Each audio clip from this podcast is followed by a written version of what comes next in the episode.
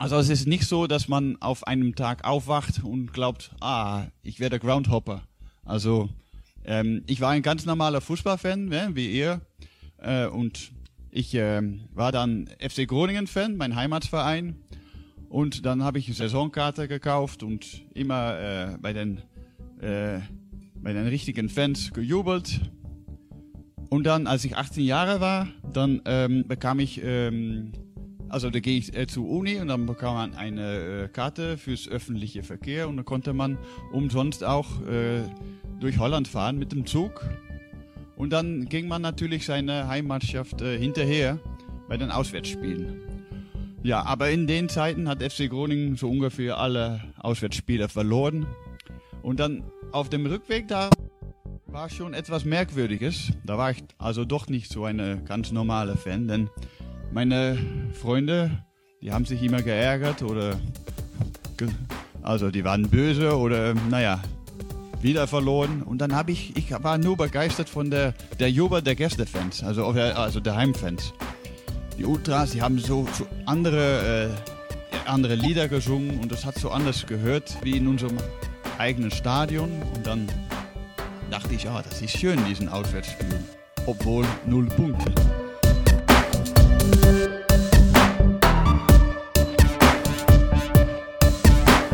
Für mich auch ein neuer Ground hier sozusagen. Das heißt, ich gebe natürlich die Eintrittskarte auf. Stadionheft, wenn möglich, muss nicht immer sein. Also für mich ist eigentlich immer die, äh, die Eintrittskarte so das Wichtigste. Und natürlich ein äh, Foto selbst gemacht. 95 oder 97 Prozent deiner Accounts, die weißt du hinterher noch, ohne großartig nachzudenken. Und das ist halt das Beisammensein mit den Leuten und so. Du verstehst dich gut, du kennst dich, kennst dich mittlerweile ein bisschen und so. Also das ist das Ganze drumherum. Der, der Fußball ist einfach in dem Moment, wenn es um Groundhopping geht, Nebensache. Man erlebt halt definitiv auch was anderes. Es ist halt jetzt nicht so, eine große Arena, die natürlich auch irgendwie irgendwo ihren Reiz hat. Aber ähm, ja, wie gesagt, das ist einfach noch ja, ehrliches Fußballspiel. Ne? Also so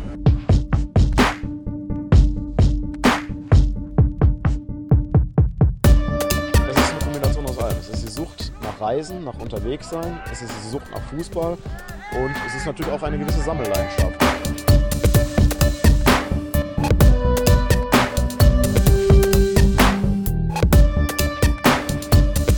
Ich erwarte jetzt ganz normal wieder ein sehr schönes Stadion, wo es auch wieder alles gibt, was wir bevorzugen, sprich Bier, Würstchen,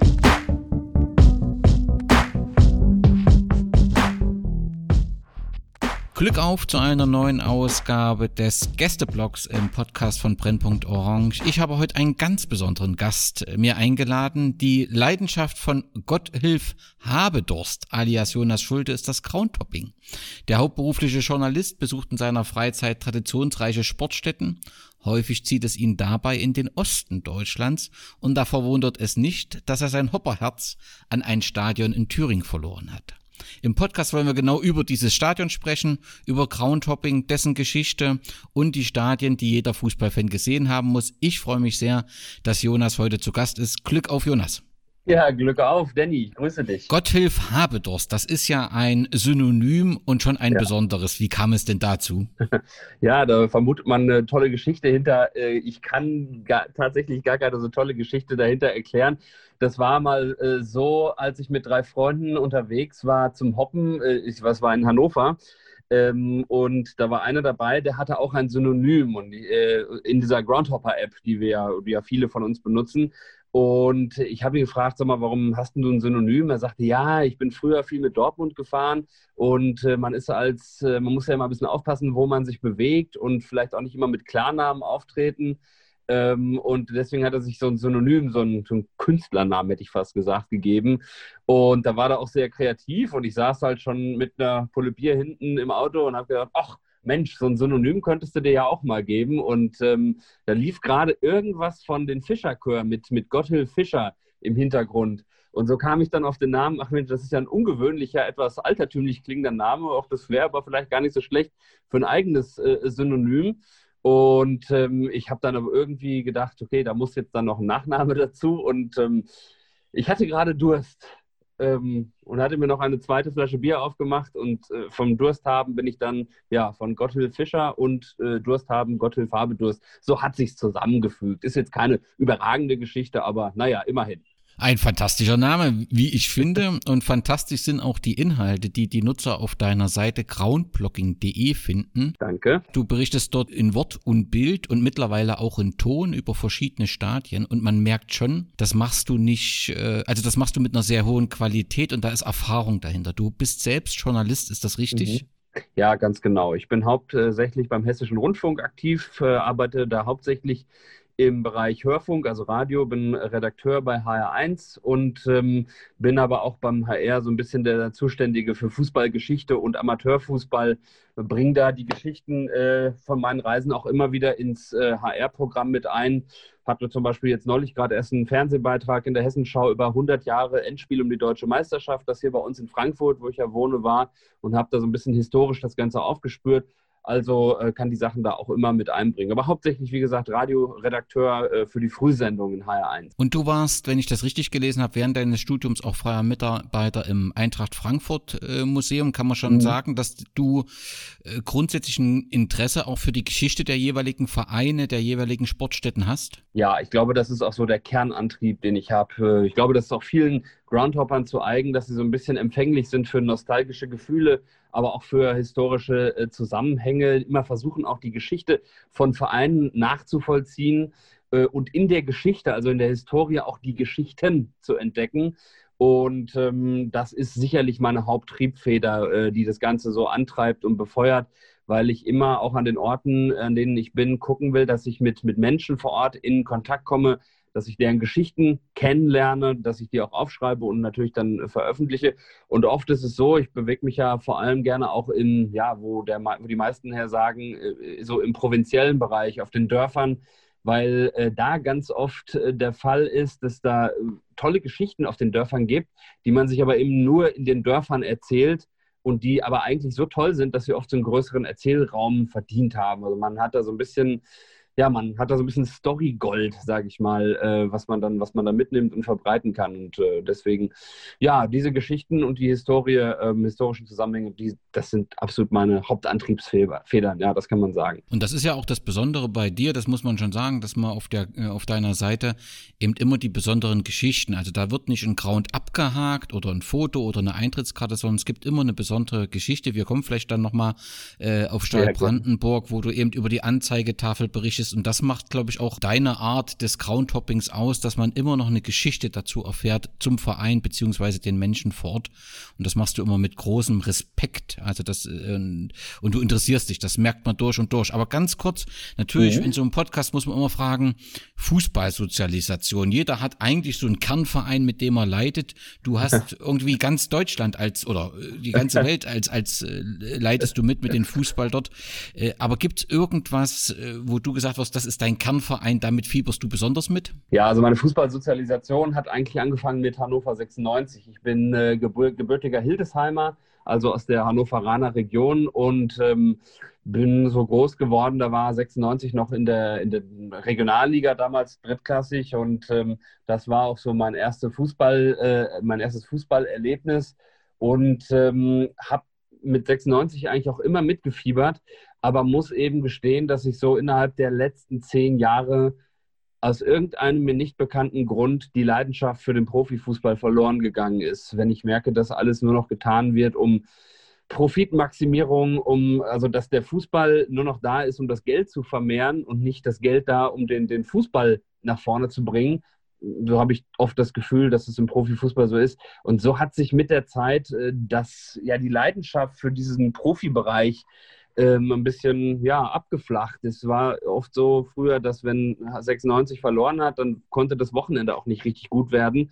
Mittlerweile verlieren die und ich denke, ja, verlieren sie halt. Also es ist so ein bisschen, ich finde es manchmal ein bisschen schade, dass das so gekommen ist, aber es ist jetzt nicht so, dass ich das auch so bewusst äh, gewollt habe. Ja, und äh, je mehr der, ähm, das Interesse am Profifußball gesunken ist, äh, gleichzeitig ist das Interesse am Amateurfußball äh, aber gestiegen und eben an den vielen kleinen Geschichten, die noch nicht so oft erzählt wurden. Und ähm, das hat sich so, so, ein bisschen bedingt. Und ähm, Ja, ich, wenn ich jetzt überlegen sollte, ähm, also wenn ich jetzt äh, mein, mein, mein Fußball oder mein Fanherz habe ich tatsächlich an zwei Amateurvereinen, darf man ja eigentlich auch nicht so an zwei, aber ich habe so meinen, meinen Ostverein und meinen Westverein, wenn ich das so mal, mal sagen darf. Also wir werden sicherlich noch darauf zu sprechen kommen. Kali Vera Tiefenort, da informiere ich mich jedes Wochenende wirklich bei, bei den Leuten oder auch im Internet, wie die gespielt haben.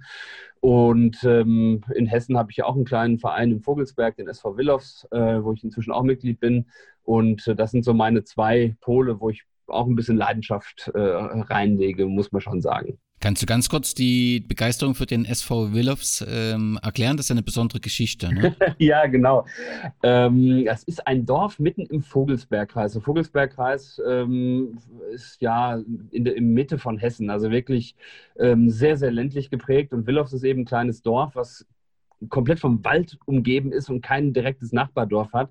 Dadurch aber eine sehr starke Dorfgemeinschaft. Und die hatten auch immer einen Fußballverein, der war in, Mitte, in der Mitte der 90er, ja, seine Fußballabteilung schließen musste, weil in einem 400-Seelenort einfach dann auch nicht mehr genug Leute waren äh, zum Fußballspielen. Und so schlummerte der Verein über 20 Jahre dahin, hatte so eine, so eine Nordic Walking Abteilung noch. Also der Verein hat auf dem Papier noch existiert, aber eben kein Fußball. Und äh, dann war es so, dass vor, ich glaube, mittlerweile drei Jahren ähm, man dort im Dorf beim Oktoberfest zusammensaß und gemerkt hat, ach, da sitzen aber ganz schön viele Männer am, am Biertisch. ähm, ähm, das waren teilweise eingeheiratete Männer, also die hatten offenbar einen, einen Frauenüberschuss im Ort und die haben äh, Männer äh, durch Heirat in den Ort geholt und quasi noch vorm Traualtar teilweise dazu verpflichtet, mal, wenn du mich heiraten willst, musst du auch im Dorf hier für unseren Verein Fußball spielen. So, und äh, dann haben die bei dem Oktoberfest durchgezählt und festgestellt, ach, wir sind ja wieder genug. Ähm, unser kleines Stadion mit der schönen Holztribüne mitten im Grünen, das müssen wir wieder herrichten, aber dann könnte das vielleicht gelingen. Ja, dann haben sie durchgezählt, sie waren eine Mannschaft. Dann haben sie in, in stundenlanger Eigenleistung ähm, ihre alte Holztribüne wieder aufgeforstet, das Ganze wieder zugänglich gemacht, Drainagen gelegt, den Platz vom Sumpf befreit, äh, haben das Vereinsheim wieder hergerichtet und haben dann irgendwann gesagt, so, jetzt können wir an den Hessischen Fußballverband rantreten und sagen, wir möchten wieder mitspielen, lasst uns bitte wieder mitspielen. Und äh, der Hessische Fußballverband hat das dann auch relativ schnell äh, aufgenommen, gesagt, ja, finden wir toll. Ähm, ihr könnt dann wieder einsteigen. Und ich hatte durch einen Bekannten aus Osthessen äh, davon erfahren, von dieser Geschichte und ähm, habe gedacht, Mensch, äh, das ist doch eine tolle Sache. In anderen Orten dieser Größe äh, müssen heute Spielgemeinschaften gebildet werden, um überhaupt noch einen Spielbetrieb stemmen zu können. Und da macht sich so ein Dorf einfach wieder, äh, wieder selbstständig. Ich fand das so toll. Da bin ich einfach mal zum ersten Ligaheimspiel hingefahren, habe direkt gemerkt, was da für eine Begeisterung ist. Das ganze Dorf auf den Beinen, 400 Leute in diesen blauen äh, Comeback-T-Shirts.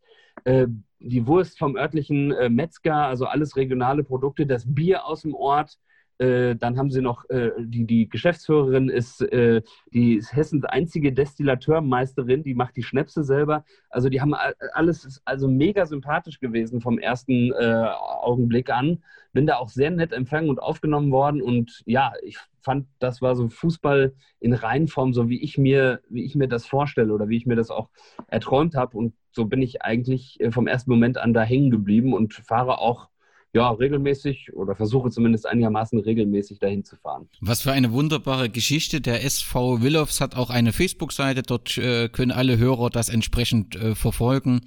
Ähm, wunderbar, diese Geschichten zu erfahren. Wer mehr über solche Geschichten hören will, schaut auf die Seite groundblocking.de. Du hast auch einen Instagram-Kanal.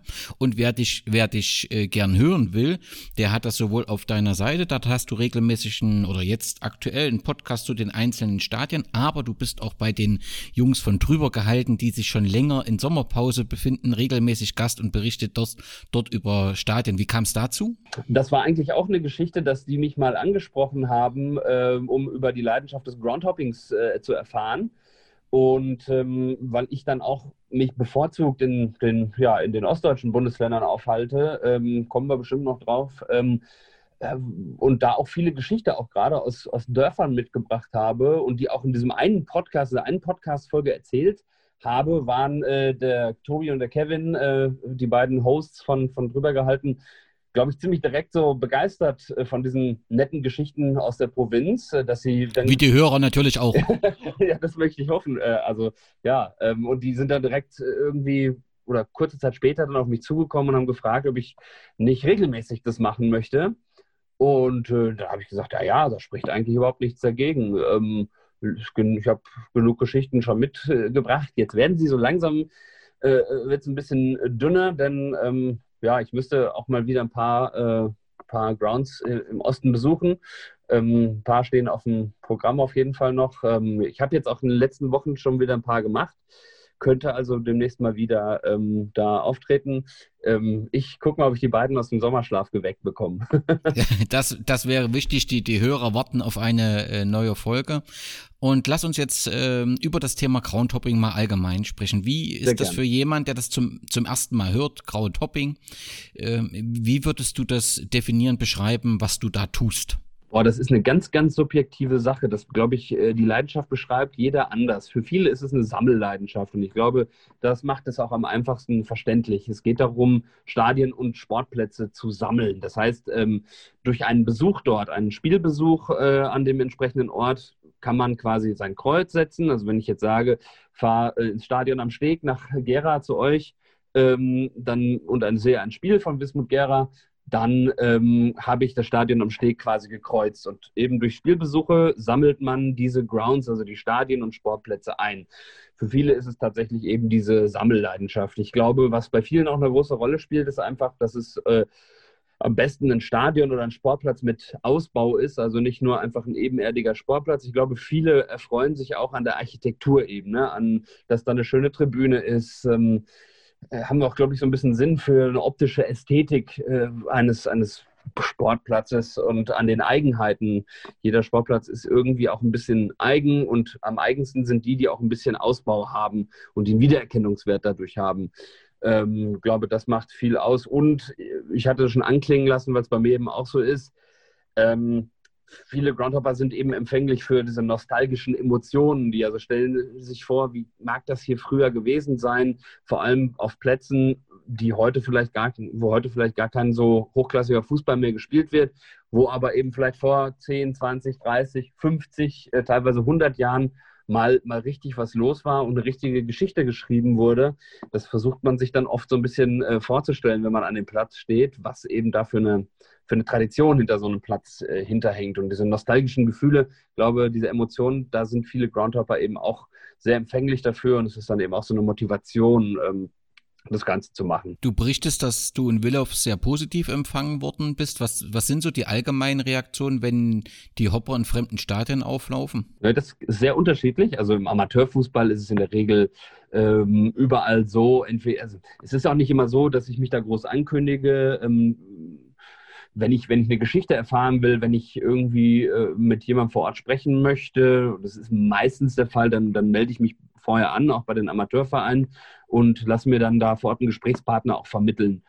Äh, also bei den Amateurvereinen ist es in der Regel eigentlich äh, kein Problem. Es gibt natürlich schon Orte, wo man als Groundhopper nicht unbedingt äh, gerne gesehen ist. Ähm, ich erinnere mich ähm, zum Beispiel an einen meiner ersten Besuche bei Waldhof Mannheim. Die sind auch dafür bekannt, dass die Groundhopper nicht so gerne sehen und da wird man auch gern mal unsanft angesprochen und unter Androhung von Gewalt äh, dann des, des, Platzes verwiesen, des Stadions. Ähm, was der Hintergrund ist, also weiß ich auch gar nicht. Es gibt also mehrere Standorte von Vereinen, die vor allem dann eine aktive Ultraszene haben wo man eben dann nicht gerne gesehen ist, wenn man auffällt. Viele Hopper fallen eben auch auf durch exzessives Fotografieren und sehr auffälliges. Ähm, dann kriegt man manchmal schon einen, einen unsanften Hinweis. Ähm, ja, was ist der Hintergrund? Ähm, da gibt es, glaube ich, ganz, äh, ganz viele auch. Also ich hatte jetzt neulich oder letztes, nee, Anfang des Jahres mich mal mit einem äh, Bekannten von Chemie Leipzig unterhalten, der sagte halt, äh, Groundhopper fotografieren ja halt und gehen damit auch nicht immer unbedingt sensibel um, wenn sie zum Beispiel Fotos von Szenen machen und die dann ins Netz stellen und äh, zum Beispiel in einer Fußballszene mäßig umkämpften Stadt wie Leipzig werden dann vom jeweiligen Kontrahenten gerne mal Fotos im Internet abgegriffen von Beteiligten und äh, da wird dann oft auch aufgelauert, so hat man mir das gesagt. Deswegen ist dieses Fotografieren oft ein Problem. Aber ich glaube, dass manche auch ein Problem haben mit der Art und Weise, wie Groundhopper äh, den Fußball sehen oder wie die Sache Fußballbesuch angehen.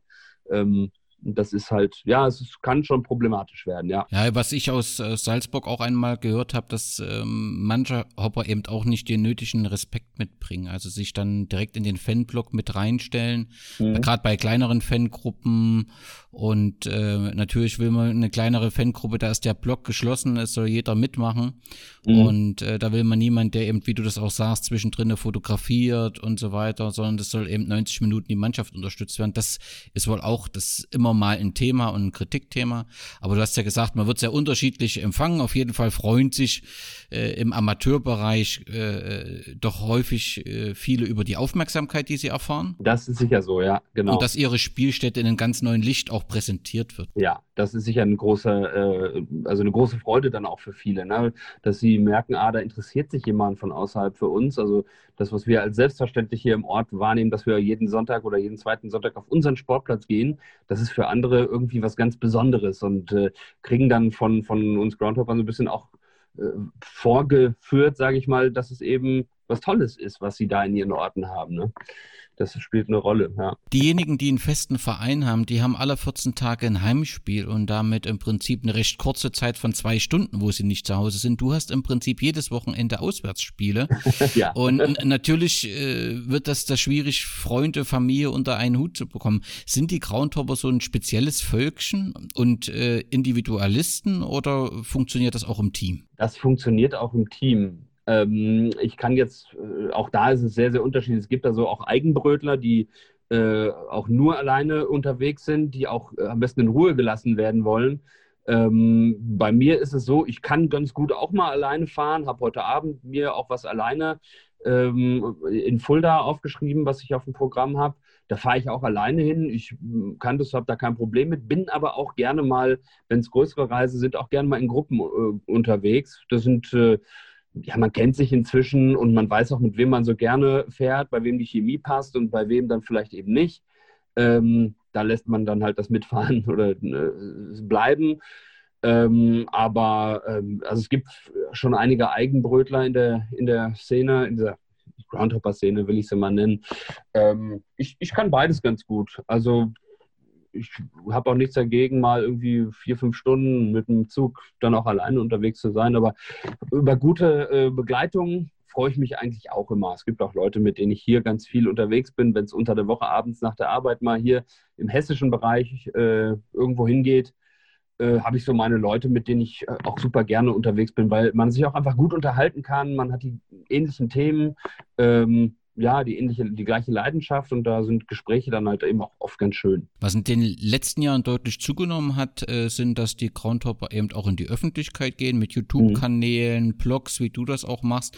Ist es wichtig, um die Aktivität auch zu dokumentieren? Ähm, auch das ist individuell. Bei mir, für mich ist es deswegen wichtig, weil die Geschichten, die ich vor Ort erfahre, im Gespräch mit den Menschen, finde ich immer, die dürfen nicht verloren gehen. Ähm, und deswegen verstehe ich mich da auch ein bisschen so eine, als so eine Art Chronist ähm, der kleinen Geschichten. Ähm, ich denke mal so, dadurch, dass fast alle Groundhopper ihre Besuche sowieso dokumentieren und für sich selber dazu sich ein bisschen was notieren, ähm, ist dann der Weg dahin, es anderen zugänglich zu machen, eben auch nicht weit. Und deswegen sind viele Groundhopper eben auch in den letzten Jahren vor allem dazu übergegangen, ihre ähm, Besuche und ihre Erlebnisse öffentlich zu machen. Äh, da gibt es auch sehr tolle Blogs, wie ich finde, äh, Leute, die wirklich extrem gut fotografieren können, wo man sich aus ästhetischen Beweggründen allein schon die Bilder gerne anguckt und auch äh, viele äh, Groundhopper, die inzwischen auch so ein bisschen das offene Ohr für die Geschichten haben. Und äh, das ist für mich, ich finde das ganz toll bei, bei einigen. Ich habe so wirklich äh, Blogs, denen ich auch ganz gerne folge, um auch eigene Inspiration zu gewinnen. Das ist eben so auch für mich der zweite äh, Ansatzpunkt, dass ich gerne auch dem, was ich erlebe, Inspiration für andere weitergeben möchte. Eben zu sagen, guck mal, ich war letzte Woche da, ähm, das hattest du vielleicht noch nicht auf dem Schirm, aber das kann ich dir empfehlen, weil, weiß ich nicht, da gibt es eine tolle Wurst, da wird man nett empfangen, schöner Ground, eine schöne Tribüne. Ähm, und diese Inspirationsweitergabe ist für viele da, glaube ich, ein wichtiger Punkt. Und sorgen damit, dass eben Geschichten öffentlich werden und nicht verloren gehen. Ja, genau. Das ist so, und das finde ich eben auch dann das Schöne äh, daran. Aber dazu muss ich auch noch was sagen, weil du, äh, du es ja eben schon, finde ich, ganz richtig angemerkt hast mit dem äh, respektvoll Verhalten. Klar, ich bin, ich verstehe mich selbst vor Ort auch bei den, in den Stadien, wo mit aktiven Fans sind, als Beobachter und nicht irgendwie als Akteur glaube, das ist eine, eine Rolle, die mir eigentlich ganz gut dann in dem Moment steht, dass ich mich also zurückhaltend verhalte. Natürlich mache ich auch Fotos von, äh, von Kurven, äh, wenn es tolle Choreos gibt, etc. Äh, die Bilder sind, werden eigentlich manchmal auch viel zu schade, um sie eben äh, zurückzuhalten. Aber man verpixelt dann eben äh, Gesichter. Und äh, ich finde, dass das gebührt dann auch so ein bisschen der Respekt. Ähm, die Leute vor Ort in den Städten und, und Orten ähm, bemühen sich sieben Tage die Woche für ihren Verein, stellen auch optisch tolle Sachen auf die Beine.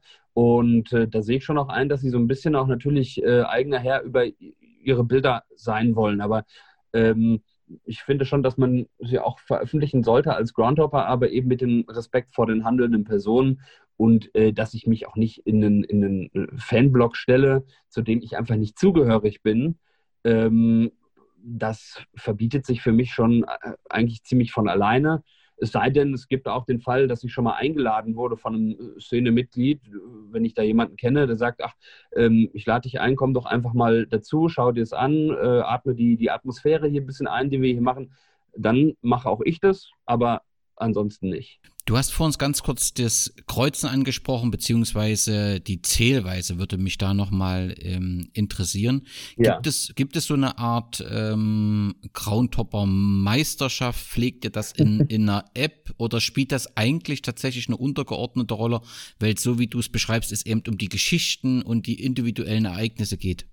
Gibt sicherlich die Groundhopper, die da zahlenmäßig ähm, miteinander konkurrieren. Ähm, vielleicht besteht auch für den einen oder anderen der Reiz genau darin, in diesen möglichst viele Spiele machen, möglichst viele Stadien und Sportplätze gesehen zu haben, um auf eine möglichst hohe Zahl zu kommen. Äh, für mich spielt das aber eigentlich fast gar keine Rolle, bis auf wenn ich sage, ach komm, jetzt habe ich mal den 500. Ground oder den 700. Dann feiert man für sich so kleine Jubiläen und dann findet man das auch so ganz toll. Man erinnert sich dann ein bisschen zurück, boah, was war bei den 700 oder was bei 500, was waren da alles schon für tolle Sachen dabei und für tolle Erlebnisse. Für mich ist es, ich sehe das eher so, die Zahlen, die ergeben sich von ganz alleine, wenn man viel unterwegs ist. Das sind für mich nur so Erinnerungspunkte. Ähm, Zahlen spielen für mich oder auch die Konkurrenz mit anderen äh, überhaupt keine Rolle. Es, wenn ein anderer äh, Groundhopper ich sehe, der ist in einem tollen Ground, in dem ich noch nicht war, dann denke ich nicht, ach Gott, jetzt hat der das und ich nicht, sondern ich denke mir, wow, hatte ich vielleicht noch gar nicht so richtig auf dem Schirm, jetzt war der da, jetzt habe ich die Fotos gesehen und fühle mich selber so ein bisschen äh, motiviert, da vielleicht auch mal hinzufahren. Also wie schon eben gesagt, für mich ist das eher eine Frage der Inspiration und nicht der Konkurrenz. Okay, diese App, die du vor uns beschrieben hast, äh, dort mhm. erfährt man etwas über die jeweiligen äh, Stadien und kann das dann vermerken, dass man dort war? Genau, richtig. Das ist die äh, Groundhopper App. Sie heißt jetzt, sie hat jetzt einen anderen Namen, Footballogy, glaube ich. Ähm, hat sich vor noch nicht allzu langer Zeit umbenannt. Ähm, da genau, da kann man also einchecken, da gibt es eine Umkreissuche, also mit der Handyortung kannst du eingeben, zeig mir alle Spiele in einem Umkreis von 50 Kilometern, 150 Kilometern oder irgendwie 300 Kilometern an. Da kann man also ein bisschen gucken, äh, was vielleicht, wenn man spontan noch los will am heutigen Tage, was wo ist und wo man vielleicht noch schnell hinkommen kann. Ähm, das ist äh, ne, ne, die App haben ziemlich viele Groundhopper inzwischen. Äh, jetzt ist aber noch eine ja, Konkurrenz, ich weiß gar nicht, ob sie sich selber so verstehen, auf den Markt gekommen. Ähm, Europlan Online, das ist eine Seite, wo vor allem in Deutschland fast jeder Sportplatz äh, gelistet ist. Viele auch mit Bilder, also so eine Mitmachplattform, wo man auch seine eigenen Bilder einreichen kann. Und die haben jetzt auch äh, sich als App herausgegeben und sind in der Vollständigkeit, was Deutschland angeht, noch ein bisschen äh, besser als, äh, als die Groundhopper oder Footballogy App. Ähm, das ist, ähm, ja, also das, das konkurriert so ein bisschen miteinander. Beiden zugleich ist es, dass man da seine Stadionbesuche vermerken kann, wann man eben wo gewesen ist und sich somit quasi seine eigene Statistik da führen kann. Also das Kreuz wird ja, dass man sich setzt, nicht irgendwie kontrolliert, sondern das macht man ja äh, selbst. Aber es macht ja genau. wenig Sinn, Grounds zu kreuzen, wo man äh, nicht war. Hat man zwar ein schönes Ergebnis, aber äh, keinen Benefit. Aber ja. es gibt, glaube ich, unterschiedliche ähm, Bewertungen, ob man jetzt 45 Minuten, 90 Minuten, äh, auch Freundschaftsspiele, habe ich das richtig gelesen, sind eigentlich ausgenommen. Gibt es da einen Kriterienkatalog oder macht das eigentlich jeder individuell so ein bisschen? Das macht jeder individuell und das finde ich eigentlich auch das Schöne daran, dass man, ich meine, es gibt so ein paar Sachen, die würde ich sagen, sollte man sollte man vielleicht einhalten. Mir bringt es nichts, wenn ich äh, vielleicht 20 Minuten auf einem, an einem Platz war, den dann zähle und eigentlich gar nicht so wirklich viel davon mitgenommen habe. Deswegen äh, ist meine persönliche Meinung, man sollte möglichst das ganze Spiel auch äh, gesehen haben. Ich mache es aber auch in Ausnahmefällen mal so, wenn man eine Tour jetzt hat, samstags will man drei Spiele an einem Tag sehen und man merkt, dass man den schönsten Ground äh, nur hinbekommen kann, wenn man beim, beim, beim zweiten Spiel vielleicht schon nach 60 Minuten geht, dann drücke ich persönlich da schon mal ein kleines Auge zu.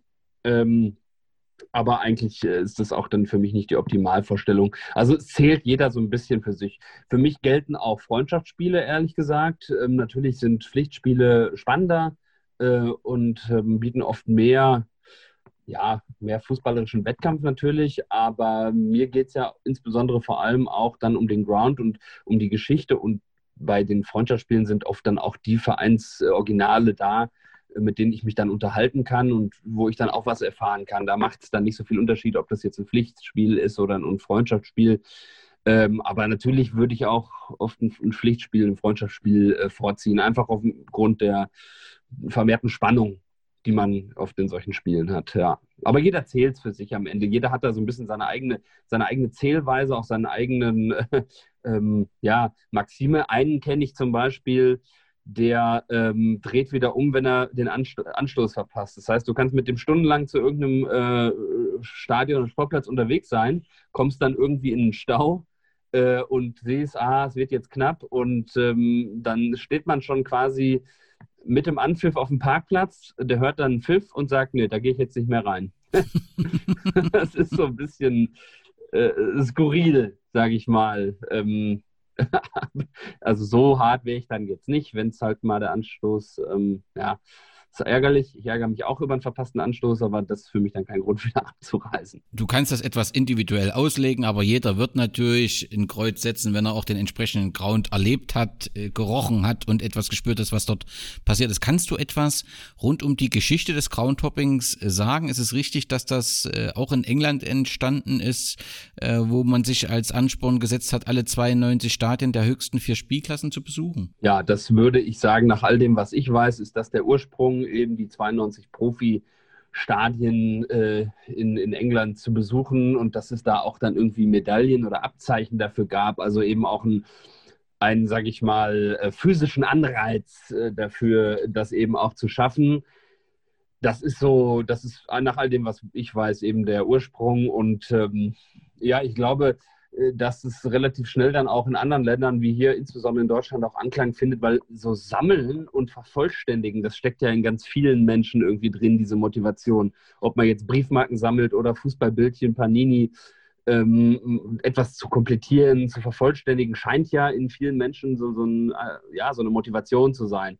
Und ich glaube, dass deswegen so ein Hobby wie das Groundhopping auch schnell dann in Ländern wie Deutschland Fuß gefasst hat. Was es in Deutschland auch gibt, sind immer wieder Vereine und es gab dann wohl auch mal die Vereinigung der Groundtopper Deutschlands, die den Groundtopping im Vormer rausgegeben hat, einmal jährlich.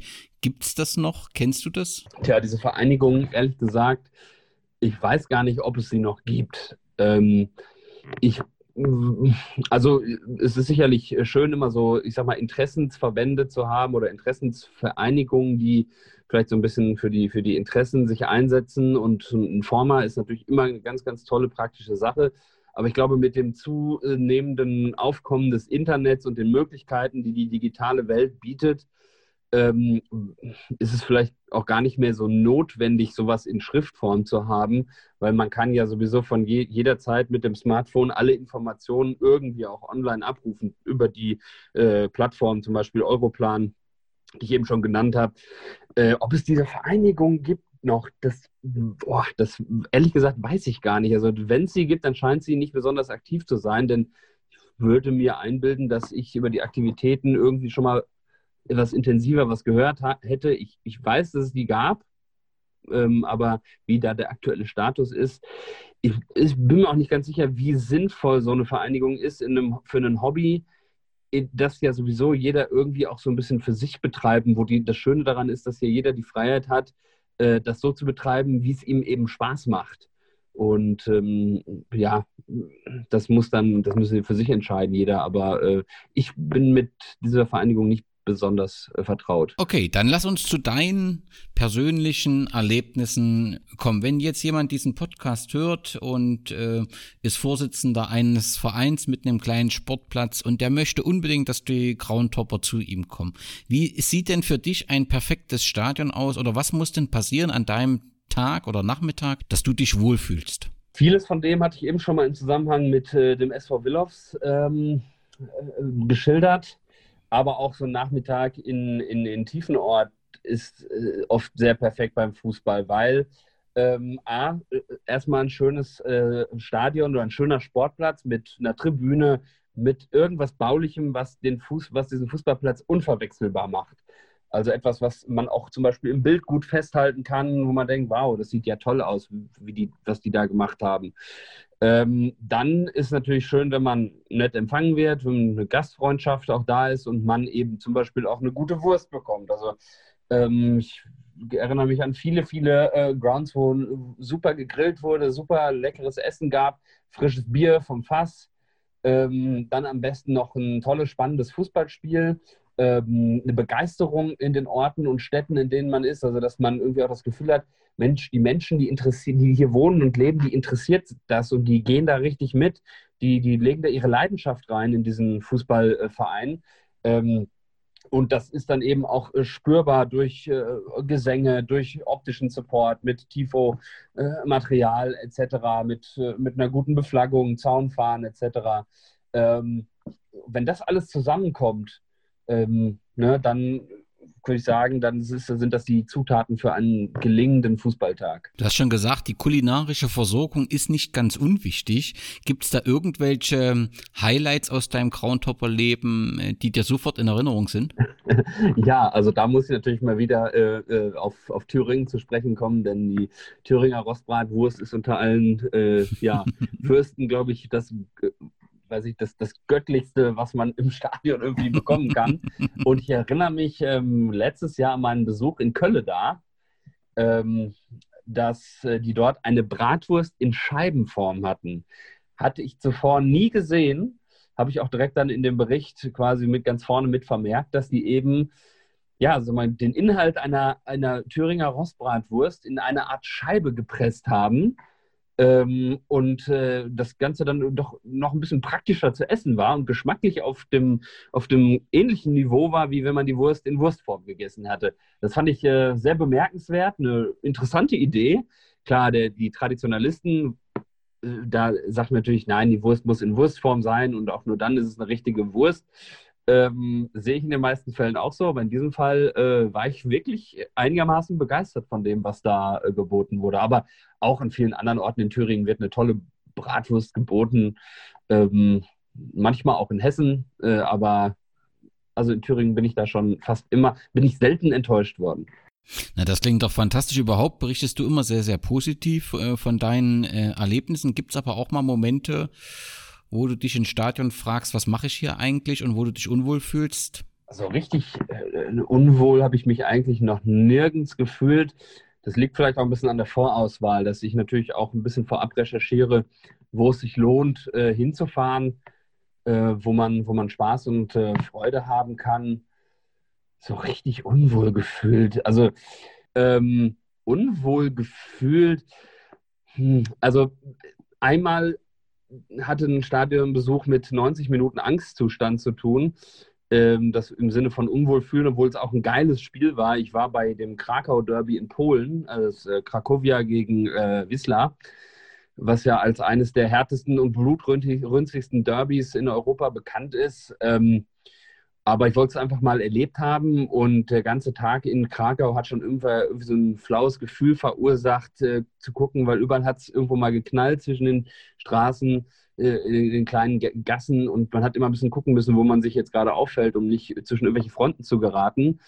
Und im Stadion hat sich das abends potenziert, äh, war mit zwei äh, Freunden dann auf der Gegengrade und überall äh, hatten sich dann die Ultras äh, von Krakowia verteilt, um überall das Stadion auch mit Pyrotechnik zu hüllen, wovon ich eigentlich ein großer äh, Freund bin, sage ich ganz ehrlich. Aber man hat immer, man hat immer so ein bisschen umgeguckt sich, dass man nicht irgendwo zwischen irgendwelche Fronten gerät, irgendwo vielleicht äh, dann auch als Groundhopper entdeckt wird, dann auch als deutscher Groundhopper in Polen. in einer Stadt, die, ähm, in der, der der Holocaust ja auch äh, starke Spuren hinterlassen hat, ähm, dass man da als Deutscher nicht unbedingt äh, ja, nett beäugt wird.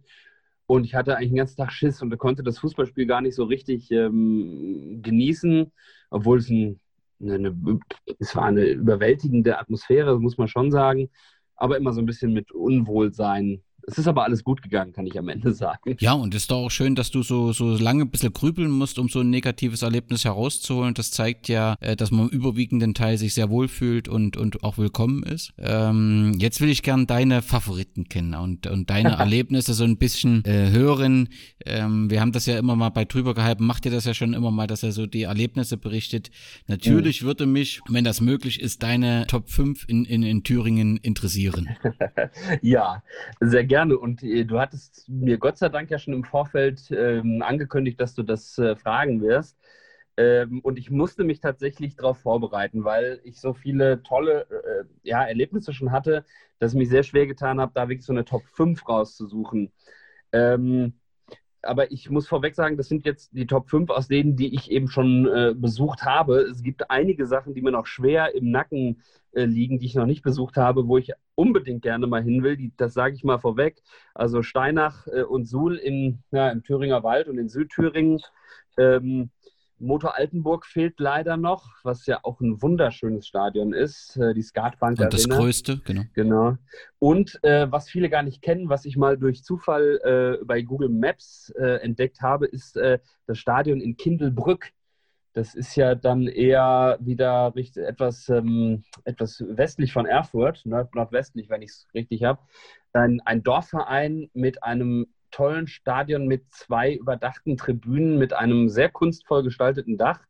Ähm, fehlt mir leider noch, aber ähm, das habe ich schon entdeckt und das wird mit Sicherheit in dieser jetzt angelaufenen Saison äh, wird das fallen. Also schon mal Grüße nach Kindel, Kindelbrück, äh, würde ich sagen. Äh, denn die, da werde ich vorstellig werden. Da ist jetzt im ganzen Dorf Aufregung. um Gottes Willen, das will ich natürlich auf gar keinen Fall verursachen, aber ähm, ja, die haben ganz, ganz tolle Anlage da. Ja, gut, meine Top 5 in, in Thüringen. Ich habe eben ja schon gesagt, ähm, dass mich äh, in, dass ich in Köln da eigentlich, dass ich das ganz nett fand mit dieser Bratwurst. Und die haben ja auch eine sehr schöne oldschoole Anlage, so ein richtig, äh, ja, altes, schon in die Jahre gekommene Stadion mit einer überdachten Sitzplatztribüne, die, wenn ich aber richtig informiert bin, gerade im Abriss befindlich ist, was sehr schade wäre. Ähm, die haben aber auch noch eine ganz, ganz wunderschöne alte Anzeigetafel.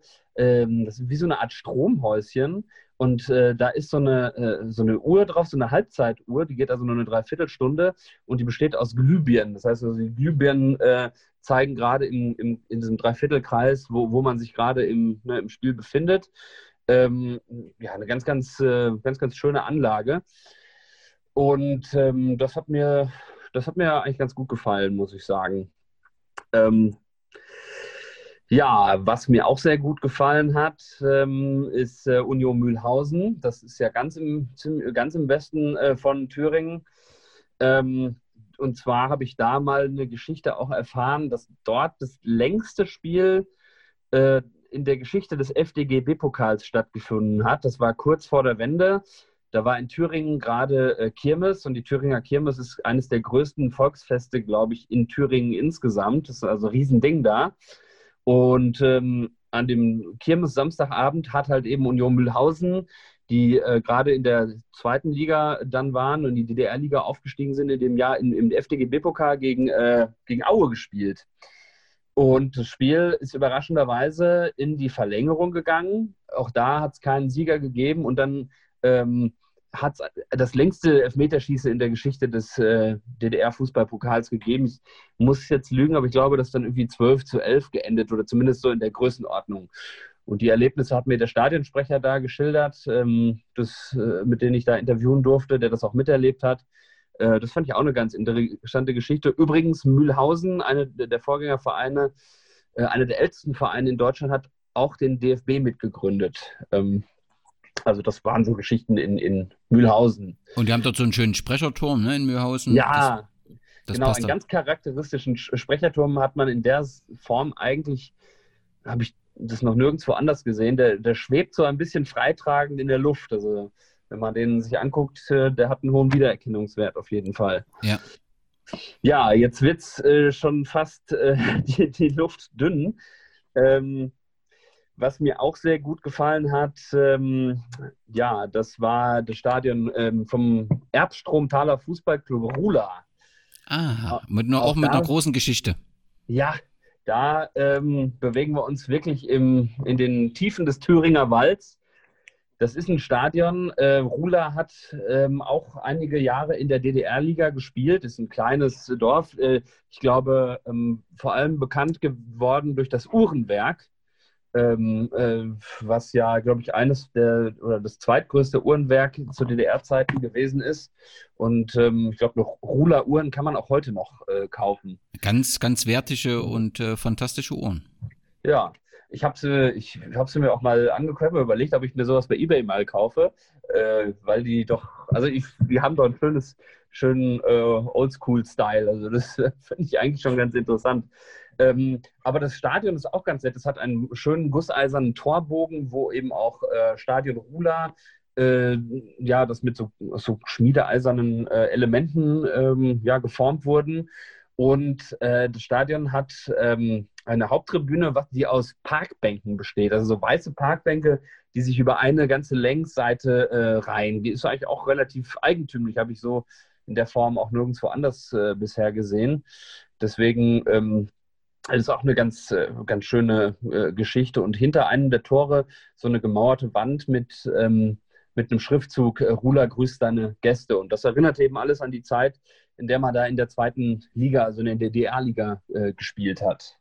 Das war also äh, das Schöne in Rula. Ähm, ja, jetzt rede ich schon die ganze Zeit. Also jetzt haben wir noch zwei bei der Top 5. Jetzt ne? wird's eng, ja. Ähm, bevor ich vielleicht zu der Top 2 komme, also gut, ich müsste ja eigentlich sagen, ich war letztes Jahr auch im Stadion der Freundschaft bei euch in Gera beim Spiel gegen Chemie Leipzig. Ach, da war, okay. Hm. Was natürlich auch ein Riesending war und super geil, hat, äh, war total äh, klasse, ein wunderschönes Stadion, was ihr da habt. Ähm, schade, dass er nicht immer drin spielt. Naja, das, äh, da gibt's unterschiedliche Meinungen. Das äh, Problem ist ja, also die, die, die Anlage ist wirklich wunderschön, auch das Stadion so, so flach mit den Rängen nach oben. Das Problem ist halt, du hast zu einem Spiel erlebt, wo eine gegnerische Fanszene war und eine heimische Fanszene und, und so, dass du schon ein bisschen was von Stimmung mitbekommen hast. Ich glaube, ich glaube, 2200, ich habe es nicht mehr so in Erinnerung, ne, waren, glaube ich, da. Aber du musst dir das halt im, im Liga-Alltag und in der Zwischenzeit sind wir ja nun leider in der sechsten Liga und lass da mal 230 Leute drin sein, dann wird das halt schon trüb und dann wird das ein Klotz am Bein und das hat in Gera schon mehrere Vereine erleben müssen, äh, weil das dann nicht angenehm ist, weißt du? Ja, ja, ich kann das absolut verstehen, klar, dass man, äh, dass man so ein Stadion nicht für 200 oder 300 Zuschauer äh, dann unterhalten muss. Das sind ja auch Riesenkosten, ne? diese große Anlage dann. Aber es war ein schönes, ähm, ja, äh, ein schöner Anlass, da mal wieder drin zu spielen. Ähm, das, ähm, ja, das fand, das fand ich auch eigentlich ziemlich toll. Ich äh, habe es jetzt in die Top 5 nicht reingenommen, weil es vielleicht sonst zu Anbietern drüber kommt. Dass ich sage, in einem, in einem Bismut Gera äh, ist auch natürlich äh, ein Gera Stadion zu erwähnen. Ähm, fand ich aber auch. Also ich fand es äh, schon toll. Ähm, aber was man auf jeden Fall noch erwähnen muss, finde ich, ist das Stadion am Göldner in Sondershausen. Ähm, das ist eine ganz, ganz tolle Anlage. Ich habe es noch mit der alten Tribüne erleben dürfen vor zwei Jahren. Die ist ja, glaube ich, auch im Rückbau befindlich oder sogar schon fertig. Ja, aktuell ähm, wird, ist er, glaube ich, gerade abgerissen und, glaube ich, aktuell wird gerade die neue aufgebaut, ja. Ja, da bin ich natürlich auch mal gespannt, wie äh, das dann in neu aussehen wird. Aber die alte Tribüne, das war schon ein richtiger Hingucker. Es lag auch schön quasi über der kleinen Stadt. Fantastisch. Man hat einen tollen Ausblick, tolles ja. Panorama da gehabt. Ähm, ist ja auch ein alter ähm, Kali-Bergbauverein und mit Kali-Vereinen aus Thüringen habe ich ja sowieso so meine, meine Freude. ja, und was, was, für, was für, für, für Fans immer wichtig ist, ist eine gute Akustik unter, unter so einer Tribüne gewesen. Ja, Genau, stimmt. Das muss man nämlich auch noch dazu sagen. Ähm, das, äh, das hat ja die, die Fanszene von äh, Sondershausen ähm, war da ja auch äh, sehr aktiv. Und ähm, das hat sich also ziemlich gut angehört. Und die haben auch am Ende eine wunderschöne bunte Pyro-Show abgefackelt mit äh, Rauchtöpfen in allerlei Farben. Äh, und das war halt so ein, auch so ein kleines Stimmungshighlight, äh, muss ich sagen. Es hat mir also wirklich sehr gut gefallen. Zudem erinnere ich mich da auch an eine, eine hervorragende Thüringer Rostbratwurst, ähm, sodass da auch am Ende, ich sagen muss, Sondershausen auf jeden Fall ein Besuch wert. Ich hoffe auch dann mit äh, der neuen Tribüne. Das wird die Sportfreunde dort sehr freuen. ja, habe ich das nicht richtig in Erinnerung, dass ihr da auch so leichte Verbindungen hin habt? So ist es, so ist es. Weil das sind ganz ja. gute Verknüpfungen da, äh, wenn man gemeinsam äh, gemeinsame Antipathie gegen die Nachbarschaft von Sondershausen hat, ja. ja, gut. Ähm, ich meine, Jetzt habe ich nur Angst, dass, was deine Top 1 ist. Jetzt äh, steigt die Aufregung. ja, also der kann es nur eins geben. der kann es nur eins geben und ich vermute, du weißt und vielleicht auch der ein oder andere Hörer weiß, was da jetzt kommt. Ja, für mich ist das äh, Waldstadion Kaffeetälchen ähm, die, äh, ja, die unschlagbare Nummer eins. Ähm, weil dort auch einfach alles von dem zusammenkommt, ähm, was ich unter einem super Fußballerlebnis verstehe und insbesondere da nochmal dazu kommt, einfach dieser, dieses tolle Stadion diese hohen Stehstufen, dieses Nostalgie, diese windschiefen äh, Wellenbrecher und äh, schon von der Erde nach vorne gedrückten Stufen teilweise, dieses, diese schöne ha äh, Haupttribüne mit, den, mit diesen alten Bänken und dann auch die Lage mitten im Wald äh, und dann auch noch die Geschichte, wenn man sich vor Augen führt, was für Koryphäen oder Koniferen des Ostfußballs da schon ihre Fußballschuhe draufgesetzt haben. Ich erinnere ja, an, ich weiß nicht, Jürgen Kreu, an Darius Wosch, Dirk Schuster, René Tretschok, alles Namen, die später auch im vereinten Deutschland äh, für viel Aufsehen äh, gesorgt haben, dass die dort alle mal zu Pflichtspielen dieses tolle Stadion betreten haben. Also das kann man da ja richtig spüren. Und ähm, ja, von dem Moment an, als ich das erste Mal da war,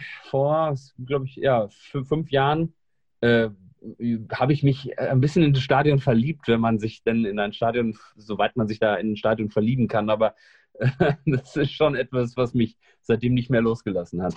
Und du hast auch eine sehr enge Verbindung zu den Verantwortlichen vor Ort aufgenommen in der Zwischenzeit, ne? Ja, ganz genau. Das war eigentlich schon so von meinem ersten Besuch an. Ähm, ich wohnte damals in Kassel noch beruflich und ähm, ich habe, ähm, weil mir ja oft auch angedichtet wird, dass äh, durch meinen Besuch und meine Aktivitäten ich das vielleicht auch ein bisschen bekannt gemacht habe, ähm, muss ich aber absolut eigentlich widersprechen, denn der, denn der Ursprung, ähm, ich bin selber nur darauf aufmerksam geworden, weil ein ähm, Groundhopping-Blog bei Facebook, den es heute zumindest unter dem Namen nicht mehr gibt, nämlich da gewesen ist und ich dann quasi von dem die Inspiration genommen habe. Ich bin so, ich weiß noch, das war mal ein Sonntagabend, äh, ich war kurz vorm ins Bett gehen, habe nochmal so meine Facebook-Timeline durchgescrollt und auf einmal diese Bilder gesehen. Ich denke, wow, was ist das denn? Äh, ist das, äh, keine Ahnung, ist das irgendwo in Tschechien oder irgendwo in Slowenien oder Slowakei?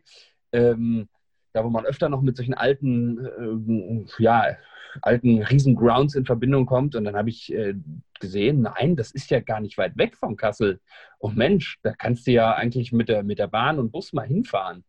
Und dann habe ich diese Inspiration und diese Bilder zum Anlass genommen, mir da ein Spiel rauszusuchen. Und dann habe ich aber erstmal gemerkt, wie schwer es eigentlich ist, mit öffentlichen Verkehrsmitteln da hinzukommen. Ja. das ist ja eine wahre Pracht. Also ich erinnere mich noch ganz genau, ich habe es mit der Bahn versucht und bin nach Bad Hersfeld und von Bad Hersfeld musste ich einen Bus nehmen, äh, die Bäderlinie von Bad Hersfeld nach Bad Wildungen. Ähm, und ähm, von dem nächsten Bushaltepunkt musste ich noch eine Dreiviertelstunde zu Fuß gehen. Rückzugs habe ich dann mit der Bahn probiert und musste dann aber noch eine Stunde zu Fuß durch den Wald gehen, um zu diesem abgelegenen Bahnhof zu kommen, der mitten äh, in der Prärie lag, auch äh, Oberon heißt, heißt das Dorf. Da ist überhaupt keine Siedlung drumherum. Also, äh, und da ist ein kleines Bahnwärterhäuschen. Und der Bahnwärter, der hat jeden dort aussteigenden Fahrgast damals per Handschlag begrüßt. Der hat doch die Schranken noch mit Hand runtergekurbelt und die Ein- und Ausfahrtssignale manuell gesetzt. Und das war wie eine Zeitreise. Ähm, also es war also ein, ein ganz, ganz bemerkenswerter Tag. Und von dem Tag an ähm, habe ich dann auch Kontakt dann da geknüpft und habe dann auch ähm, Interviews äh, geführt. Ich habe dann eine Geschichte mit dem Heiko Adler, den du ja, hattest du den auch schon mal? Ich weiß. Äh, den Heiko hatte ich nicht, ah, aber hast, ich kenne ihn. Den, mit Micha, ne? Ja. Genau. Ja, genau. Aber der Heiko Adler ist ein ehemaliger Spieler von da und mit dem habe ich dann mal eine größere Reportage gemacht. Der ist ähm, quasi so ein bisschen sinnbildlich dafür gewesen, dass man ja zu Wendezeiten die angrenzenden Ostvereine ähm, ja leer gekauft hat. Denn da waren einige Ostvereine in Grenznähe, die ja wirklich äh, Vollzeitfußballer, also Profis hatten und die dann mit der Wende aber arbeitslos wurden, weil die Trägerbetriebe äh, abgewickelt wurden. Und dann sind halt angrenzende, ambitionierte Westvereine gekommen und haben sich diese Spieler, haben die gescoutet in dieser Wendephase und haben, die, haben denen dann einen Arbeitsvertrag mitgebracht und haben gesagt, hier, pass mal auf, wenn du bei uns im örtlichen Lebensmittelhandel arbeitest, äh, ähm, äh, arbeiten willst, äh, oder nee, andersrum, wenn du bei uns Fußball spielst, besorge ich dir eine Anstellung hier bei uns im Lebensmittelunternehmen. Äh, und dann hast du einen Arbeitsplatz, aber eben verbunden mit Fußballspielen. Und da hatte ich über Heiko äh, dann auch mal eine Reportage geschrieben und über seinen, ja, über seinen ähm, Ost-West-Transfer und äh, was damals so ein bisschen sinnbildlich und äh, dem Zeitgeist entsprechend war, dass es eben so gelaufen ist. Und über diese äh, Verbindung und diese journalistischen Arbeiten, die ich dann da gemacht habe, ist dann halt der Kontakt sehr, sehr äh, eng geworden. Und ich bin regelmäßig auch da. Gerade ist letzte Woche in Tiefenort. Ja, und was fantastisch ist, ist, dass die, die Verantwortlichen eben gefunden, äh, einen Weg gefunden haben, mit der Tradition äh, gut umzugehen. Also der nicht hinterher zu weinen, sondern tatsächlich diese zu nutzen, diese Geschichten äh, zu erzählen und trotzdem zu erkennen, dass jetzt eine neue Zeit ist und dass man sich da im Prinzip arrangieren muss. Und das ist, glaube ich, immer eine Herausforderung, weil natürlich ist es schon schwer, von einem Zweitligisten äh, zum jetzigen Kreisligisten äh, niederzufallen. Aber äh, es ist eben jetzt wichtig, diese Zeit anzunehmen. Ähm, und, und das machen sie mit dem Konzept und mit, mit ihrem Stadion. Da haben sie eben einen Fund, mit dem sie arbeiten können. Und da sind viele engagierte Leute, die das mit auf eine sehr sympathische Art und Weise machen. Absolut, das ist so. Wenn ich überlege, den Verein Kalivera Tiefenort von jetzt mit dem zu vergleichen, den ich vor fünf Jahren erstmalig kennenlernen durfte, dann ist es so, dass damals so die Stimmung war, naja, ah tiefer können wir eigentlich fast gar nicht mehr fallen. Das ist ja fast jetzt schon ins Bodenlose und irgendwie war so ein bisschen, hat man sich so in sein Schicksal ergeben. Und es war, was ich damals erfahren hatte, mit Sponsoren auch nicht so, nicht so äh, toll bestückt. Und ähm, irgendwann ist dann aber einfach mal ein Ruck durch, äh, durch den Verein gegangen und hat wirklich, wie du es gerade ja auch schon gut beschrieben hast, gesagt, wir können ja jetzt nicht dauernd, wir können ja nicht hier so ein bisschen weinerlich äh, uns in unser Schicksal ergeben, denn wir haben ja einen Fund, mit dem wir wuchern können. Die vielen alten Geschichten, die, äh, die es zu erzählen gibt, ähm, der Micha, den du ja im Podcast hattest, und auch der Heiko Adler, die kümmern sich, äh, insbesondere die beiden kümmern sich sehr um historische Dinge, gehen in Archive, ähm, holen sich die alten Geschichten, ähm, finden auch immer wieder Anknüpfungspunkte.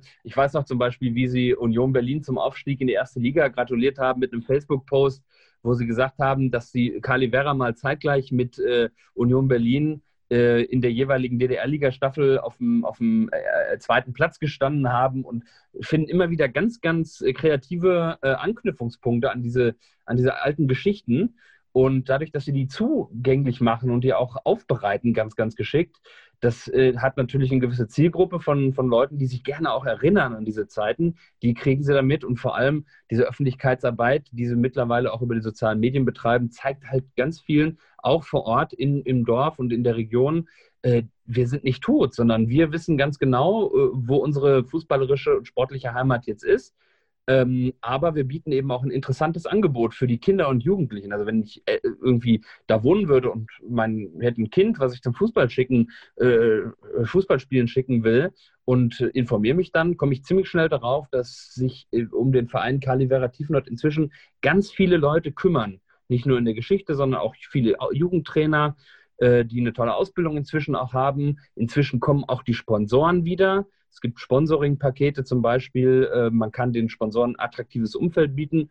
Und ich hoffe einfach mal, dass diese strukturellen Dinge, die sich total verbessert haben, sich dann hoffentlich in naher Zukunft auch sportlich auswirken. Das klingt doch wunderbar und zuversichtlich. Auf jeden Fall ist man dort auf dem richtigen Weg. Nun hast du uns einen Einblick in deine Thüringer Erfahrungen gewährt. Vielen Dank dafür. Ja. Aber natürlich, wenn ich schon so einen Gast in meinem Podcast habe, der wirklich, ich weiß nicht wie viele, aber sehr, sehr viele Stadien auf jeden Fall besucht hat. Wenn man jetzt mal raus aus Thüringen will, gibt's die fünf Stadien, die du sagst, die müsste man sich mal anschauen. Auch da richtig richtig schwere Aufgabe, die du mir gestellt hast, aber ich habe mich dieser Aufgabe angenommen, habe da mal so äh, fünf ähm, ja, Stadien äh, rausgesucht, die es auf jeden Fall wert sind zu besuchen. Zum einen hast du es ja eben schon mal auch anklingen lassen, ähm, das Stadion am Quenz in Brandenburg an der Havel, ein Mordsgerät, sag ich mal. Ein richtig, ein riesiges Ding. Ähm, natürlich auch mit einer traditionsreichen, mit einem traditionsreichen Verein, mit äh, Stahl Brandenburg, die ja auch DDR-Oberliga und sogar internationale Erfahrungen gemacht haben, denn die haben ja im UEFA Cup auch gespielt äh, dort. Ähm, heute sind sie, glaube ich, nicht mal mehr in der Brandenburg-Liga, sondern, glaube ich, eins drunter. Ähm, wenn ich das richtig, äh, Corona hat so ein bisschen mein, mein Ligenverständnis äh, ein bisschen durcheinander gebracht, aber ich glaube, eins unter der Brandenburg-Liga und ähm, ja, das ist ein Riesending und äh, du hast es auch schon erzählt, die, ich habe ja die Geschichte mit der Anzeigetafel gemacht. Das war auch ganz witzig, weil ich war da einfach zum Spiel gucken, hatte mir gar nicht groß was vorgenommen da, weil ich wollte einfach nur irgendwie mal einen Tag nur Fußball gucken. Und dann habe ich mir diese, habe ich nach dem Spiel die Anzeigetafel äh, fotografiert und dann kam derjenige, der die betreibt, der kam dann auf mich zu und sagte dann so im Brandenburger Dialekt, äh, sowas wie, na, interessierst du dich hierfür? Und ich habe ich hab gesagt, äh, ja, das ist eine tolle Anzeigetafel. Naja, komm, ich zeige dir das mal. Kommst du mal mit? Und dann äh, hat er mir erstmal eröffnet, dass man in diese Anzeigetafel reingehen kann und dass die eben nicht, wie es von außen den Anschein macht, irgendwie digital betrieben wird, sondern er die Buchstaben und Ziffern auf Styroportafeln von hinten reinsteckt und rausholt, je nach Spielstand. Der hat diese Styroportafeln so gestaltet, dass man von außen den Anschein hat, dass es eine dass das eine, eine, eine richtig elektronische Anzeigetafel ist. Und das Video davon habe ich dann natürlich auch veröffentlicht, weil er mir das wunderbar auch erklärt hat in, im Video.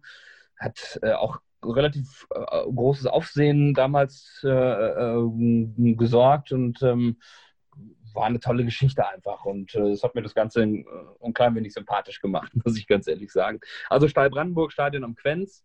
Äh, auf jeden Fall merken. Und bei dem zweiten will ich gleich auch noch im, in Ostdeutschland bleiben. Das habe ich letztes Jahr gemacht, war auch wunderschön. Ähm, das Stadion der Freundschaft in Stralsund. Ähm, auch äh, die frühere Armeesportgemeinschaft Vorwärts, äh, dort ja auch einige Jahre in der DDR-Oberliga gespielt. Ähm, heute spielt er der TSV 1860 Stralsund. Ähm, und äh, dieses Stadion ist auch wunderbar, hat ein tolles Panorama. Stralsund ist ja auch insgesamt eine wunder wunderschöne Stadt. Ähm, und wenn man da auf diesen äh, tollen alten Tribünen Platz nimmt, hat man so dieses Stadtpanorama im Hintergrund. Auch da gibt es eine begehbare Anzeigetafel. Der, der da drin saß, wollte sich allerdings nicht über die Schultern schauen lassen, weil ähm, es da Verstimmungen gab. Es gab Vereinsfusionen in den letzten, in den letzten Jahren in Stralsund, ähm, die äh, ja nicht so ganz geräuschlos abgegangen sind. Und dieser äh, Mann, der da die Anzeigetafel von innen bedient hat, der hat das eigentlich nur ein bisschen widerwillig gemacht, weil sie keinen anderen irgendwie gefunden haben und er aber eigentlich von dem alten Verein ähm, ähm, gekommen ist und mit der Fusion nicht ganz einverstanden war. Deswegen war er etwas weniger zugänglich. Aber tolle Bilder, tolles Stadion auch, muss ich sagen. Ja, ja wenn wir mal aus dem Osten wegkommen wollen, ähm, dann werde ich natürlich empfehlen, mal sich anzugucken, das Ellenfeldstadion in Neunkirchen im Saarland ganz, ganz tolles Ding. Erzählt ja auch eine, eine Fußball-Bundesliga-Geschichte, denn dort hat ja ähm, Borussia Neunkirchen auch äh, in den 60er Jahren gespielt. Und es ist ein Riesenstadion mitten in der Landschaft, äh, riesig hohe Tribünen. Ähm, ich habe es letztes Jahr im Saarland-Pokal gegen Elversberg äh, mir angucken können. Und das überzeugt einfach durch seine schiere Größe. Also es ist einfach riesig. Es ist ähm, ja, es ist äh, fast schon gar nicht in Worte zu fassen. Und das Ganze wirklich so mitten im Feld hat man das Gefühl. Und hinter der einen Tribüne sieht man eine äh, riesig, riesig große Wiese. Und man hat das Gefühl, man ist mitten auf dem Land in so einem riesen Stadion. Das ist einfach äh, einfach toll anzuschauen. Das kann ich auf jeden Fall auch empfehlen, da mal sich das Ganze anzugucken. Ja, und das ist ja auch so eine Geschichte, die man eigentlich sonst mehr im Osten verortet hätte. Ein, ein großer Verein, mhm. ein großer Bundesligist, äh, mit dem es dann eben auch relativ schnell sportlich abwärts ging. Ja, ähm, ja, ja. Empfehlen kann ich dann jetzt noch, ich glaube, das wäre jetzt das vierte bei den Top 5, ähm, das Günter-Volker-Stadion in Celle in Niedersachsen. Äh, auch dort äh, hat der TuS Celle FC ähm, eine ja, sehr, sehr große überregionale Vergangenheit, hat äh, in der damals drittklassigen Regionalliga Nord gespielt, hatte auch im DFB-Pokal ähm, prominente Gäste zu Gast und dieses Stadion, ein reines Fußballstadion äh, mit ganz, ganz nah die Tribünen am Spielfeldrand, auch äh, eine ziemlich überragende Größe, das Ganze. Ähm, weithin sichtbare Flutlichtmasten, ähm, die dem Ganzen einfach auch eine tolle Optik geben. Äh, und die haben auch eine, eine kleine Fanszene, die war mal größer zu der Zeit, als der Verein erfolgreicher war, aber einige haben dummerweise äh, leider dem Verein irgendwie den Rücken gekehrt. Aber es gibt noch so, ich schätze mal, so eine 20-köpfige Fangruppe, die äh, ja zu allen Spielen fährt. Celle spielt heute nur noch in der Kreisliga, die aber trotzdem bei allen, bei allen Spielen dabei sind, auch ähm, akustisch noch supporten. Und die hat mich dann nachher auch zum Grillen da eingeladen. Nach dem Spiel war ich da noch zum, war ich da noch ganz nett eingeladen worden. Man hat mir viel erzählt und die haben auch so ein bisschen wie im tiefen Ort ihr ja, Schicksal ein bisschen in die eigene Hand genommen, haben ähm, ja so ein bisschen Merchandising selbst entworfen. Also tolle Eintrittskarten kriegt man zum einen erstmal da und ähm, auch Tassen und Schal haben die selber entworfen, verkaufen das auch und äh, im, im, Namen des Vereins und dann kommt der Erlös auch eben dem Verein zugute. Und da war es ganz witzig. Ich frage ab und zu schon mal bei Vereinen auch vorher an, ob es irgendwie, ob es irgendwie Merchandising gibt, also Fanartikel, weil so ein bisschen dem Sammelleiden, der Sammelleidenschaft bin ich dann auch verfallen in der Richtung. Und ähm, dann hat sie mir nur geschrieben, äh, ja, weiß ich nicht, äh, komm vorbei, schepper unsere alte Hütte weg und am besten kaufst du noch eine Tasse. dann habe ich nachher noch eine Tasse da gekauft und das war ganz witzig. Also äh, Tussstelle FC, das Stadion äh, in Niedersachsen, ist auch auf jeden Fall eine Empfehlung wert. Und da fehlt doch eins, ne? So ist es. Auf meiner Liste das passende Auswählen. Also ich hätte jetzt wirklich, ich hätte ganz viele Sachen nehmen können. Aber ich will einfach als Top 1 eine wunderschöne Geschichte ähm, äh, mit einem Stadion noch verbinden, ähm, was mich wirklich auch sehr, sehr begeistert hat.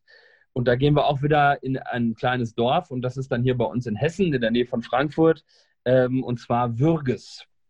Würges ist ein Stadtteil, ein Dorf bei Bad Camberg. Das ist so etwa eine ja, 40 Autominuten hier aus Frankfurt äh, Richtung Westen. Und der RSV Würges ist ein kleines Dorf, hat aber viele Jahre, viele, viele Jahre in der Oberliga Hessen gespielt, als die Oberliga auch noch drittklassig war. Und ähm, in der Zeit haben sie sich auch ein Stadion mit einer wunderschönen überdachten Holztribüne gebaut und haben auch zweimal den Hessen-Pokal gewonnen und durften entsprechend am DFB-Pokal teilnehmen und waren beim ersten Mal auch dann in die zweite Hauptrunde gekommen, haben damals äh, beim damaligen Zweitligisten Bremerhaven gespielt und haben das überraschend da gewonnen. Und dann haben die nachher in Bremerhaven also gefeiert und sind zum Feiern auf ein Schiff gegangen. Und äh, dieses Schiff äh, mit dem Namen Sollte Dern, also süßes Mädchen im Prinzip auf Deutsch übersetzt, hatte eine Schiffsglocke und die waren also, haben sich na, ziemlich zulaufen lassen vor, vor lauter Freude, haben Party gemacht und wollten dann als Erinnerungsstück diese Glocke mitnehmen, diese Schiffsglocke.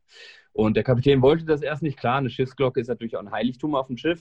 Aber irgendwie haben sie es dann doch geschafft, dem Kapitän die Schiffsglocke abzuschwatzen, äh, haben dann Geld gesammelt und haben dem Kapitän die Schiffsglocke abgekauft.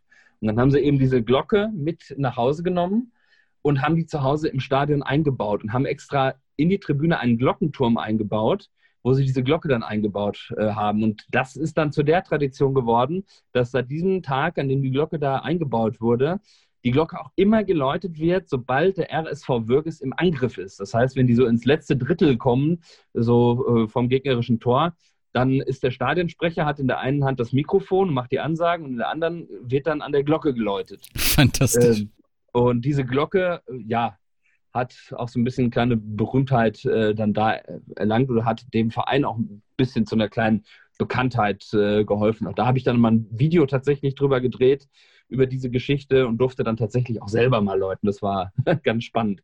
Auch das ist ein schönes Stadion. Äh, tolle Menschen da, die einen Fremden auch sehr, sehr wohlwollend und nett aufnehmen und ähm, kann ich auch empfehlen, sich den RSV Würges mal anzugucken, wenn man in der Nähe ist. Jonas, wunderbare äh, äh, Geschichten, die du äh, aus den Sportplätzen oder Stadien äh, Deutschlands äh, mitbringst. Bevor wir dann, bevor ich dir noch die Frage stelle zur Top 3 international, äh, international, wenn jetzt jemand so begeistert ist und gesagt hat, ich fange morgen an mit Groundhopping, was, was muss er beachten, was braucht er, um damit loszulegen? Also ich nehme an, auf jeden Fall, die App macht auf jeden Fall Sinn. Braucht er sonst noch Dinge? Ja, die App kann schon ein guter Helfer sein, muss man äh, ehrlich sagen.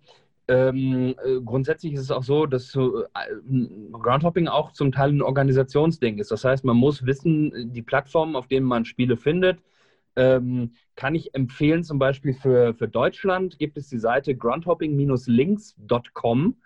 Da gibt es einen Matchplan, da kann man also nach Datum, nach Landesverband und auch nach Kreisen suchen. Das heißt, wenn ich jetzt, wenn du jetzt zum Beispiel äh, im Bereich Gera was suchst, äh, denkst, boah, ich habe heute Lust, ein Spiel hier äh, vielleicht nach der Arbeit äh, oder nach der Uni äh, hier in dem Bereich zu machen, dann kannst du auf groundhopping-links.com gehen, den Matchkalender anklicken und dem Matchkalender sagen, bitte spuck mir alle Spiele aus, die heute äh, im Fußballkreis Gera stattfinden, meinetwegen ab 19 Uhr. Äh, und dann, ähm, genau, dann, dann filtert er dir alles raus, was du machen kannst. Und dann ähm, gibt es zu vielen äh, Plätzen, die dann da angezeigt werden, auch schon Bilder. Das heißt, das ist ein ganz hilfreiches Recherchetool. Also ähm, äh, die Organisation, äh, die Plattform zu wissen, wo man Spiele findet, das ist schon, glaube ich, somit das Wichtigste, was man beherzigen kann. Man kann natürlich auch auf fußball.de, also der offiziellen Plattform vom, vom DFB, kann man natürlich suchen. Die haben allerdings keine Filterfunktion, deswegen ist das, ähm, ja, äh, nicht immer das Verlässlichste. Als zweites ist, wenn man ein Spiel rausgefunden hat, was man gerne besuchen möchte, dann ist oft die Gefahr, äh, die, die sogenannte Nebenplatzgefahr, weil viele Vereine haben ja nicht nur einen schönen Hauptplatz mit einer Tribüne, sondern dahinter oft auch noch einen Kunstrasenplatz mit nichts drumherum. Und wenn man jetzt also den, es auf den Hauptplatz, also auf das Stadion abgesehen hat, dann empfehle ich immer auch mal den Verein entsprechend anzuschreiben bei Facebook, bei Instagram. Inzwischen macht ja fast jeder Verein da so zumindest so ein bisschen Öffentlichkeitsarbeit und ist da auch ansprechbar. Ähm, und da mal vorher nachzufragen, weil es dann auch oft passieren kann, dass man dann völlig enttäuscht da äh, nach einer längeren Anreise irgendwo steht und feststellen muss, die spielen auf dem blöden Kunstrasen, der mich eigentlich überhaupt nicht interessiert. Ähm, und dann hat man eine Reise umsonst gemacht. Also die Korrespondenz mit den Vereinen äh, habe ich in letzter Zeit echt das Gefühl, dass sie das alle recht ernst nehmen und man auch bei Kreisliga-Vereinen da eine gute Kommunikation pflegt. Also äh, das, das kann ich auf jeden Fall empfehlen äh, da Rücksprache zu halten. Na, das klingt da erstmal als Lob auch an die Vereine, dass sie sich da in den sozialen Medien auch aktiv bewegen und dann auch äh, Absolut, reagieren. Ja und ähm, den Link als Hilfe, wer im Prinzip einen entsprechenden Platz äh, äh, sucht. Ja, dann lass uns zum Abschluss. Ich habe ja, du hast ja wirklich schon äh, über zehn Stadien hier in Deutschland äh, beziehungsweise Thüringen äh, berichtet. Ich weiß, das ist schon relativ viel, was ich von dir verlange. Trotzdem wollte ich zum Abschluss vielleicht nochmal, dass äh, wenn jemand äh, mal international sucht, ob du da so eine Top 3 zusammenstellst, wo du sagst, das würde ich empfehlen, das muss man mal gesehen haben. Also mich hat sehr begeistert, ähm, das, also ich bin auch ein großer Tschechien-Fan, wie viele Groundhopper, weil es einfach ein tolles Land ist mit vielen, vielen schönen Stadien. Auch je, man hat das Gefühl, jedes noch so kleine Dorf hat irgendwo ein attraktives Stadion. Kann gar nicht erklären, womit das zusammenhängt, aber ähm, ganz, ganz viele tolle Plätze. Und ähm, ist eben auch günstig, wie man, wie ja Tschechien ist halt eben ein günstiges Land für uns Deutsche. Ähm, da kann ich empfehlen, mal einen Besuch zu machen im schlesischen Teil von Tschechien, also ganz im Osten. Äh, Havirov hat mir unfassbar gut gefallen, auch ein äh, Verein, die mal als Industriestandort, äh, ja, deren Verein auch mal eine Rolle gespielt hat in den obersten Ligen in Tschechien, inzwischen aber auch etwas abgestürzt ist. Aber dieses Stadion ist eine absolute Wucht.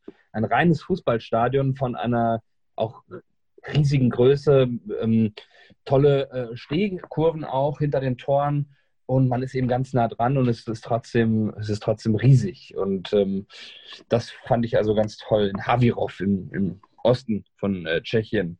Nur mal ganz kurz, nimmt man euch im, im International dann auch so als Groundhopper wahr? Spricht euch da jemand an?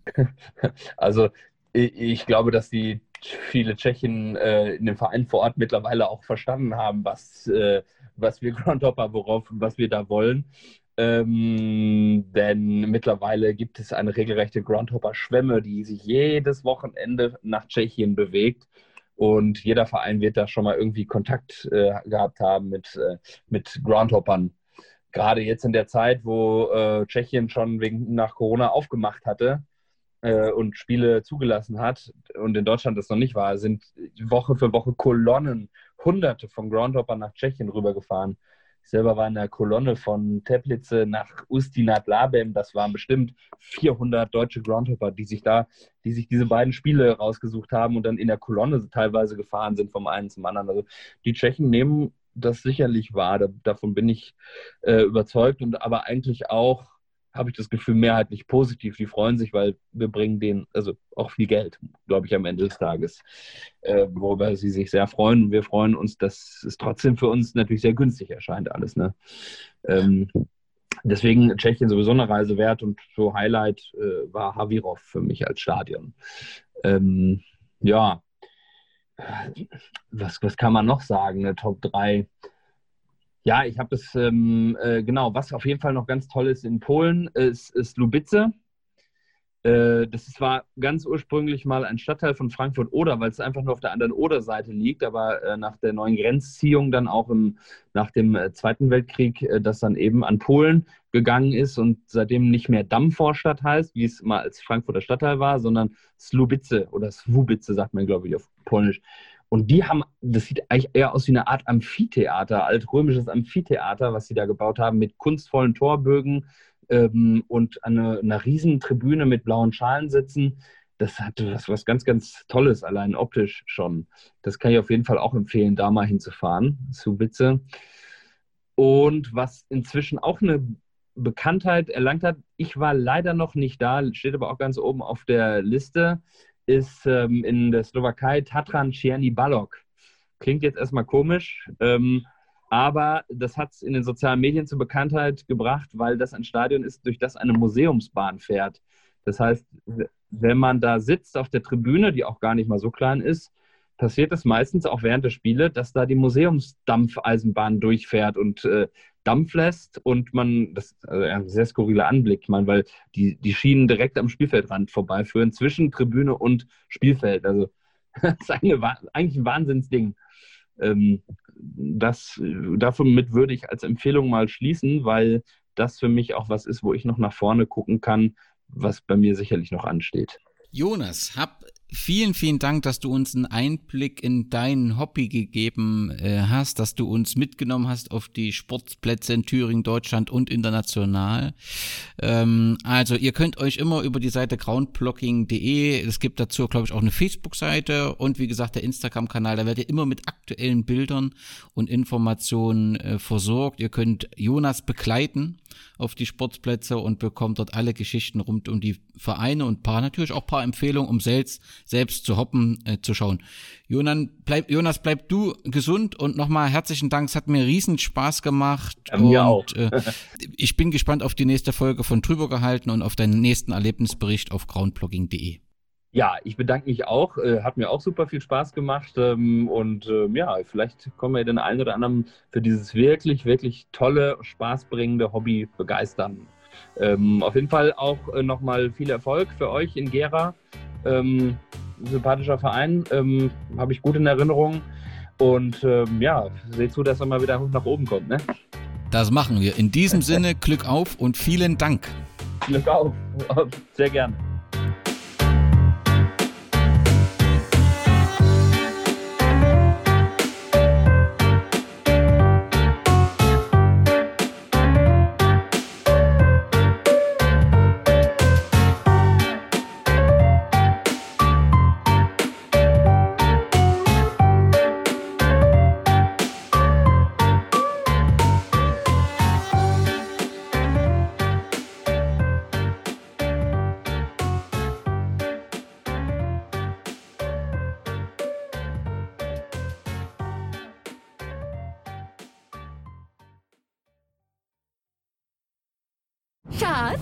Bin neu verliebt. Was?